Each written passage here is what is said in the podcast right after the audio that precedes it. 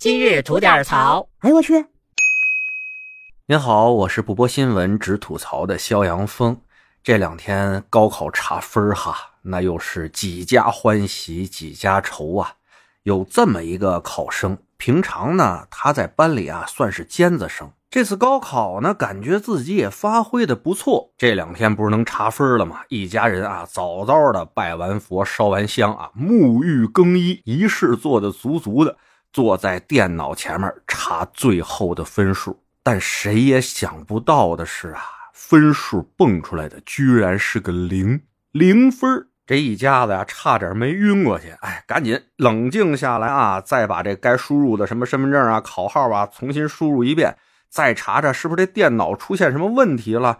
查出来的结果还是零分，这孩子恨不得哇哇闹一下就哭出来了，赶紧给这班主任打电话，问问这是怎么回事啊？把这事儿啊跟班主任一说，哎，电话那头的班主任，哎呀，都笑出声来了，就隔着电话你都能听见老师在那头啊，这俩嘴角要不是耳朵挡着，都已经咧到后脑勺去了，能乐的，一边乐呀，还一边说太棒了，太棒了。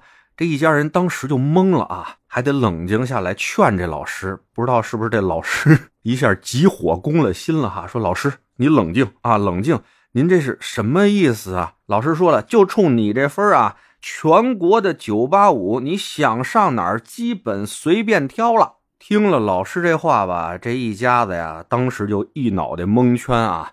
就赶紧问老师说：“老师啊，反正这电话两头总归有一头是疯了的啊，您赶紧说说这什么意思吧。”老师啊就跟他们说：“这零分的成绩啊，并不是你真实的啊，就是得了这零分，而是你的这高考成绩啊被系统自动的屏蔽了。官方也把这部分学生啊叫做高考屏蔽生。”而这些学生的成绩啊，都是在各省内前二十或者是前三十的学生啊。那您说这九八五还不是随便挑吗？一家人啊，听到这个解释以后，瞬间是转忧为喜，一起啊抱头痛哭啊。不过现在落下是兴奋的泪水。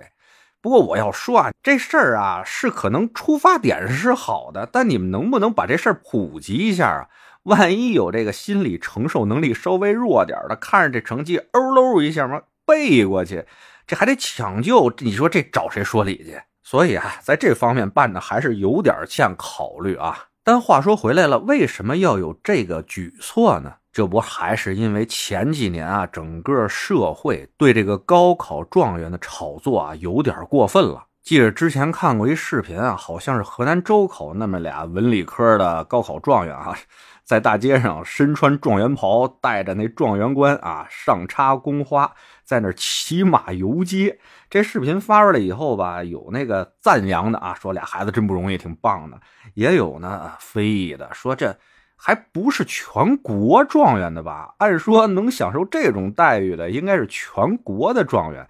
那你这一省里或者市里的状元，不至于的。不过啊，这还算好的呢，还有那些人啊，费尽了心机啊。利用这高考状元的知名度，想方设法的让他们带货呀，让他们干什么的都有啊，就是为了挣钱呢。那还有一部分人呢，看这些高考状元那么火，咱就眼热。哎，您放心，什么时候都有这部分那个下作的玩意儿啊。那他们干什么呢？哎，就人肉这些高考状元，并且人肉人家家庭。哎，就用放大镜啊，看着这帮孩子和看着这帮孩子的家庭，就给你找错，什么随地吐痰啦。什么买菜跟人砍价啦？什么坐车不给老太太让座了？哎，这些小巧不言的事儿啊，给你无限放大，哎，就是诚心恶心人家。那也正经是给不少状元家庭啊，造成了不少的烦恼啊。而整个社会对我们的高考状元那种过分的关注呢，也让这些孩子呀，哎，总归是不到二十岁的年轻人嘛，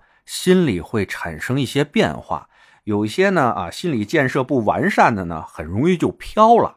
也有不少报道的，就是往届的一些高考状元啊，后来的人生不是很顺利，甚至有些呢被大学劝退了的也有啊。当然了，这也是比较个别的现象。咱们各级的高考状元啊，成才率真的挺高的。你像百度那创始人李彦宏，宏哥；咱京东创始人刘强东，东哥，那正经啊，都是当地的高考状元啊。但是呢，我们要知道，高考这事儿不是一个终点啊，而恰恰在某些方面呢，它是一个起点。高考的状元嘛，只能让你拥有一个相对高的这么一个起点，但最终能否成功，还要看后面那漫长的马拉松式的学习、工作和人生啊！哎，不过说来说去啊，我现在还是想，这帮状元是真牛逼，真厉害啊，想着都替他们高兴。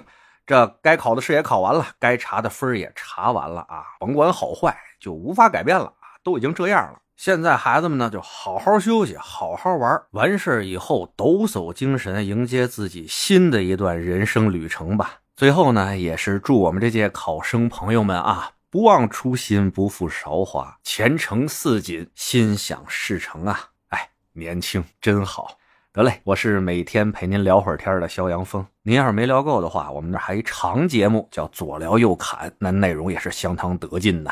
得空啊，您也听听去。我先谢谢您了，今儿就这，回见了您的。